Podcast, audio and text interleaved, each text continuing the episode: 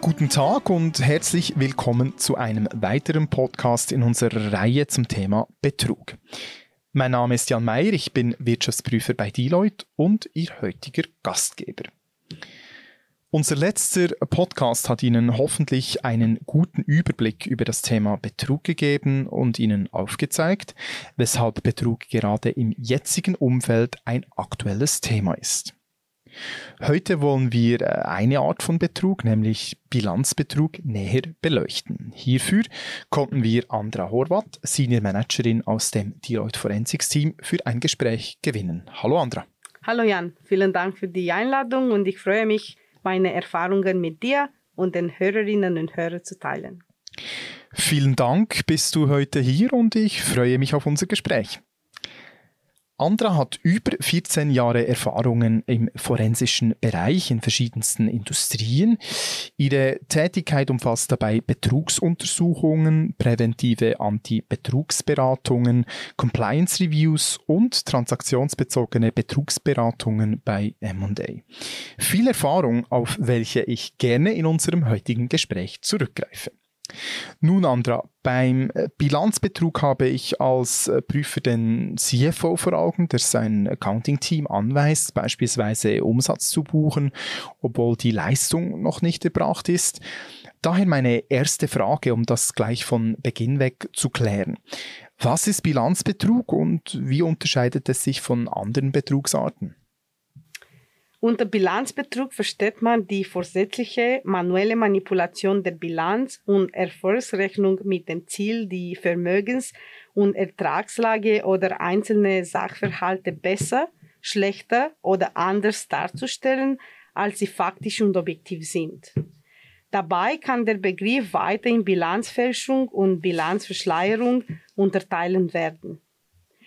Bei der Bilanzfälschung werden bestimmte Abschlussposten willkürlich nach der Intention des Managements oder des Abschlusserstellers manipuliert, zum Beispiel die buchhalterische Erfassung fiktive Umsatzerlöse.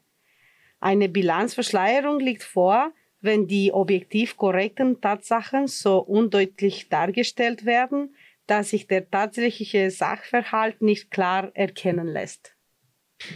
Das ist äh, eine interessante Unterscheidung, die du hier aufgreifst. Äh, kannst du zur Bilanzverschleierung ein Beispiel machen? Ja, selbstverständlich. Äh, der Fall Postauto ist ein gutes Beispiel. Die Post-Tochtergesellschaft Postauto AG erbringt subventionierte Leistungen im Rahmen des regionalen Personenverkehrs. Dort sieht das System keine Rendite vor.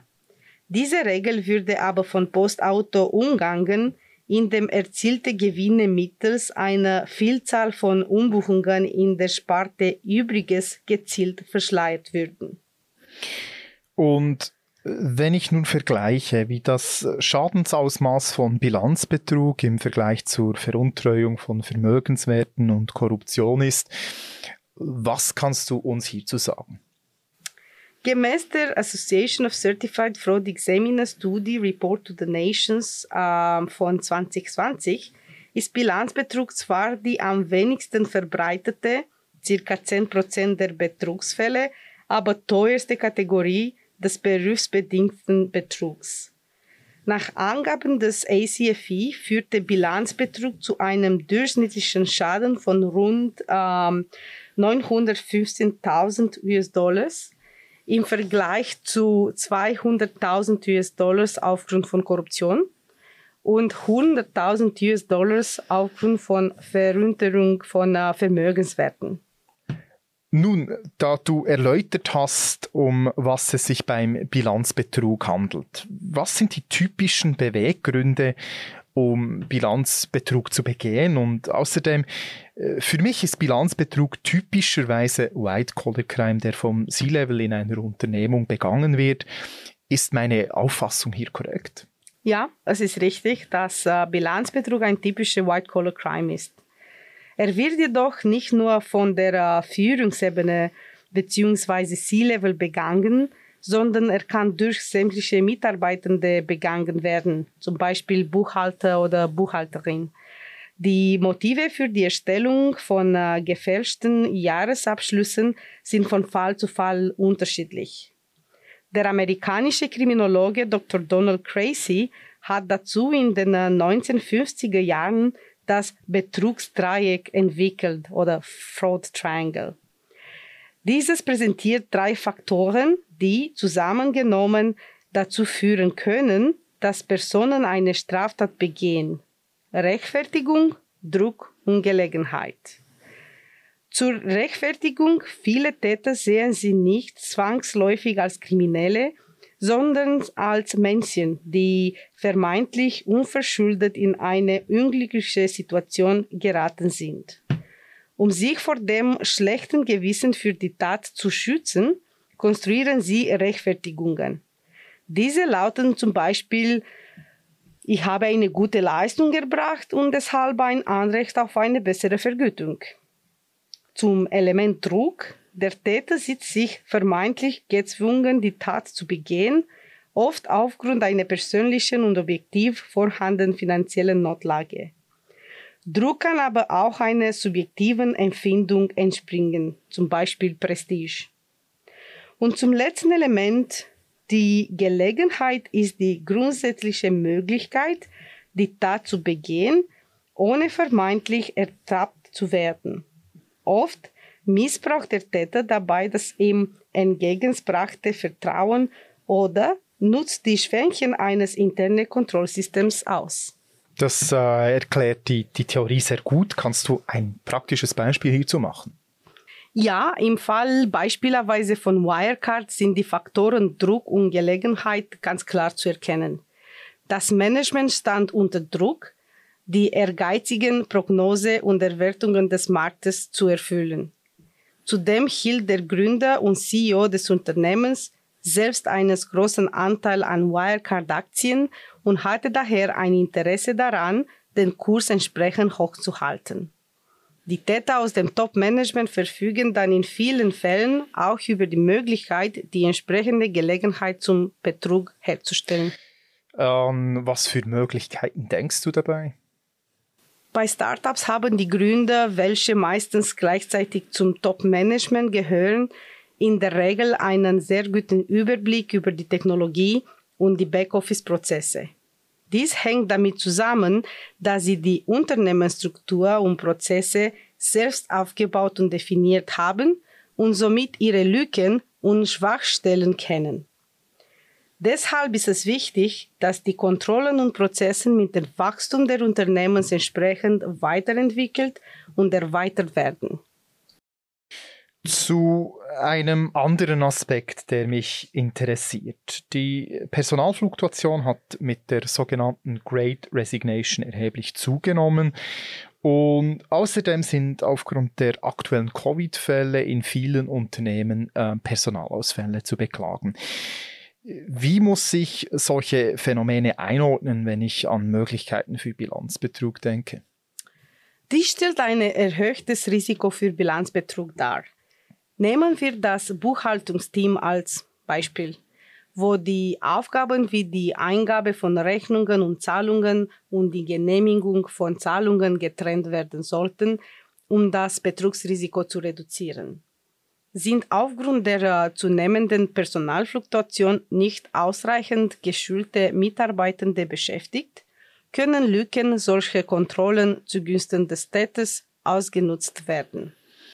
Nun zu einer Frage, die die möglichen Auswirkungen äh, betrifft. Bilanzfälschungen erhalten in vielen Fällen rasch öffentliche Aufmerksamkeit und zeigen, dass dem Unternehmen nicht nur zivil- und strafrechtliche Auseinandersetzungen drohen, sondern äh, auch die Reputation eines Unternehmens auf dem Spiel steht. Äh, wenn wir uns äh, nun der Frage der Reputation zuwenden, welche konkreten Schäden können drohen? Bilanzbetrug oder betrügerische Handlungen im Allgemeinen können den Ruf eines Unternehmens bei sämtlichen Stakeholdern, also Mitarbeitern, Kunden, Lieferanten, Investoren und den Kapitalmärkten beeinträchtigen. Unternehmen, die einen guten Ruf genießen, fällt es beispielsweise leichter, gute Mitarbeitende anzuwerben. Ein hohes Maß an Reputation kann auch ermöglichen, einen höheren Aufschlag auf ihre Produkte zu verrechnen. Darüber hinaus ist eine höhere Reputation auch mit entsprechender höherer Kundenloyalität verbunden. Eine gute Reputation über einen längeren Zeitraum kann auch zu einer höheren Bewertung des Unternehmens sowie niedrigeren Kapitalkosten führen. Die positiven Auswirkungen einer guten Reputation machen daher im Umkehrschluss deutlich, welche negativen Folgen es haben kann, wenn sich die Reputation zu negativen hinwandelt. Wir haben jetzt darüber gesprochen, was Bilanzbetrug ist und welche möglichen Auswirkungen Bilanzbetrug hat. Wie kann ein Prüfungsausschuss nun beurteilen, ob das Unternehmen allenfalls einem erhöhten Risiko für Bilanzbetrug ausgesetzt ist? Es gibt dazu einige Warnhinweise, sogenannte Red Flags, die auf eine zumindest höhere Wahrscheinlichkeit von Bilanzbetrug hindeuten. Beispiele, die wir in der Praxis oft antreffen, sind erstens übermäßig dominante Führungspersonen mit quasi uneingeschränkten Befugnissen und darüber hinaus ausgeprägten variablen Vergütungssystemen. Zweitens unplausible Erklärungen für Überschüsse oder Prognosen, die zu schon sind, um wahr zu sein. Drittens ein starker Fokus auf verbale Erläuterungen und Stellungsnahmen, deren direkte Nachvollziehbarkeit in den Büchern nicht oder nur eingeschränkt möglich ist. Viertens aggressive Rechnungslegungsgrundsätze und häufige Änderungen dieser Grundsätze. Fünftens ausgesprochene komplexe oder undurchsichtige Unternehmensstrukturen oder sechstens, Personen mit einem Lebensstil oder Gewohnheiten, die möglicherweise nicht mit der Vergütung übereinstimmen. Okay, das sind äh, nun alles Sachverhalte, die auf Bilanzbetrug hindeuten können. Äh, Bilanzbetrug hat äh, oft auch eine, eine kulturelle Komponente und mit einer eigenen Risikoeinschätzung zu tun, in welchen Bereichen Bilanzbetrug passieren kann. Was können sich Prüfungsausschüsse hierzu überlegen? Der Prüfungsausschuss sollte sich konkret mit den folgenden Fragen befassen, um das Risiko besser einschätzen zu können. Erstens, wie würden Sie als Prüfungsausschuss den Ton from the Top in Bezug auf die Betrugsbekämpfungskultur im Unternehmen beurteilen? Wird beispielsweise die Existenz einer Whistleblower-Hotline aktiv kommuniziert? Schon das kann helfen, ein Bewusstsein für äh, Fehlverhalten zu schaffen. Zweitens, wie komplex sind die Bilanzierungs- und Bewertungsmethoden und Verfahren? Stimmt die Komplexität der Berichterstattung mit der Komplexität des Geschäftsmodells überein? Drittens, werden alle identifizierten Risiken für das Unternehmen in angemessener Form durch das Kontrollsystem des Unternehmens adressiert? Erfolgt eine regelmäßige Aktualisierung der relevanten Risiken? Oder viertens, würden frühere Betrugsfälle in angemessener Weise behandelt und würde deren Existenz und Ausgang dem Prüfungsausschuss zur Kenntnis gebracht? Wenn wir uns nun die detektive Komponente von Bilanzbetrug anschauen, äh, wie wird ein Bilanzbetrug erkannt und welche Schritte sind erforderlich, wenn ein Verdacht auf Bilanzbetrug besteht? Und äh, deiner Ansicht nach, welche Parteien sollten involviert werden?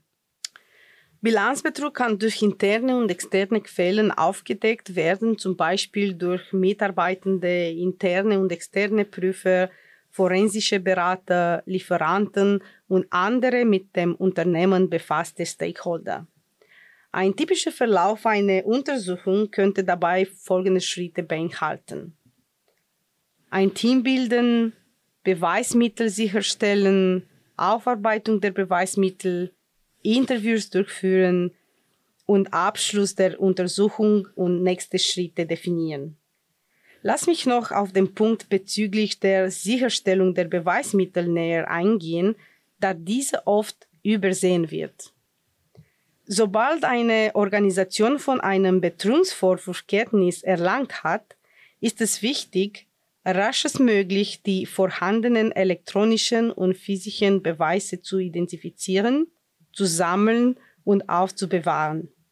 Insbesondere für allfällige spätere gerichtliche Auseinandersetzungen ist es wichtig, eine lückenlose Dokumentation der Beweiskette oder Chain of Custody sicherzustellen, damit diese Beweise gerichtsfest sind. Danke dir für diese Ausführungen. Äh, zusammenfassend zum Abschluss. Welche drei Fragen kann der Prüfungsausschuss konkret im Zusammenhang mit Bilanzbetrug seinem Management stellen? Erstens, wie oft haben Sie Erklärungen oder Begründungen zu einem Sachverhalt erhalten, die unzureichend oder unplausibel erscheinen? Zum Beispiel ist die Begründung, dass die Umsätze aufgrund von höheren Verkaufszahlen auf die Frage, weshalb die Umsätze dieses Jahres gegen Jahresende massiv gestiegen sind, während im Verlauf des Jahres und in den Vorjahren die Umsätze stabil geblieben sind, unzureichend. Zweitens gibt es wesentliche Sachverhalte, die nicht anhand von schriftlichen Belegen untermauert werden können. In den meisten Betrugsfällen fehlen solche Belege. Und drittens, wie ist die Stimmung in der Belegschaft und gibt es Anzeichen dafür, dass die Mitarbeitenden unzufrieden sind? Je höher die Unzufriedenheit, desto höher ist das Risiko, dass Mitarbeitende Betrug begehen. Vielen Dank, Andra, für diese Zusammenfassung und das Gespräch. Vielen Dank, dass ich heute hier sein durfte. Ich hoffe, Sie, liebe Hörerinnen und Hörer, fanden das Gespräch genauso aufschlussreich wie ich und haben viele praktische Hinweise für Ihre Arbeit im Prüfungsausschuss mitnehmen können.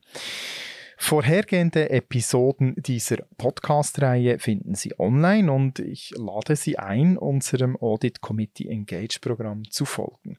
Ich hoffe, Sie wieder zu unserem nächsten Podcast begrüßen zu dürfen. Dann nämlich, wenn wir über die Veruntreuung von Vermögenswerten sprechen. Bis dahin wünsche ich Ihnen eine gute Zeit.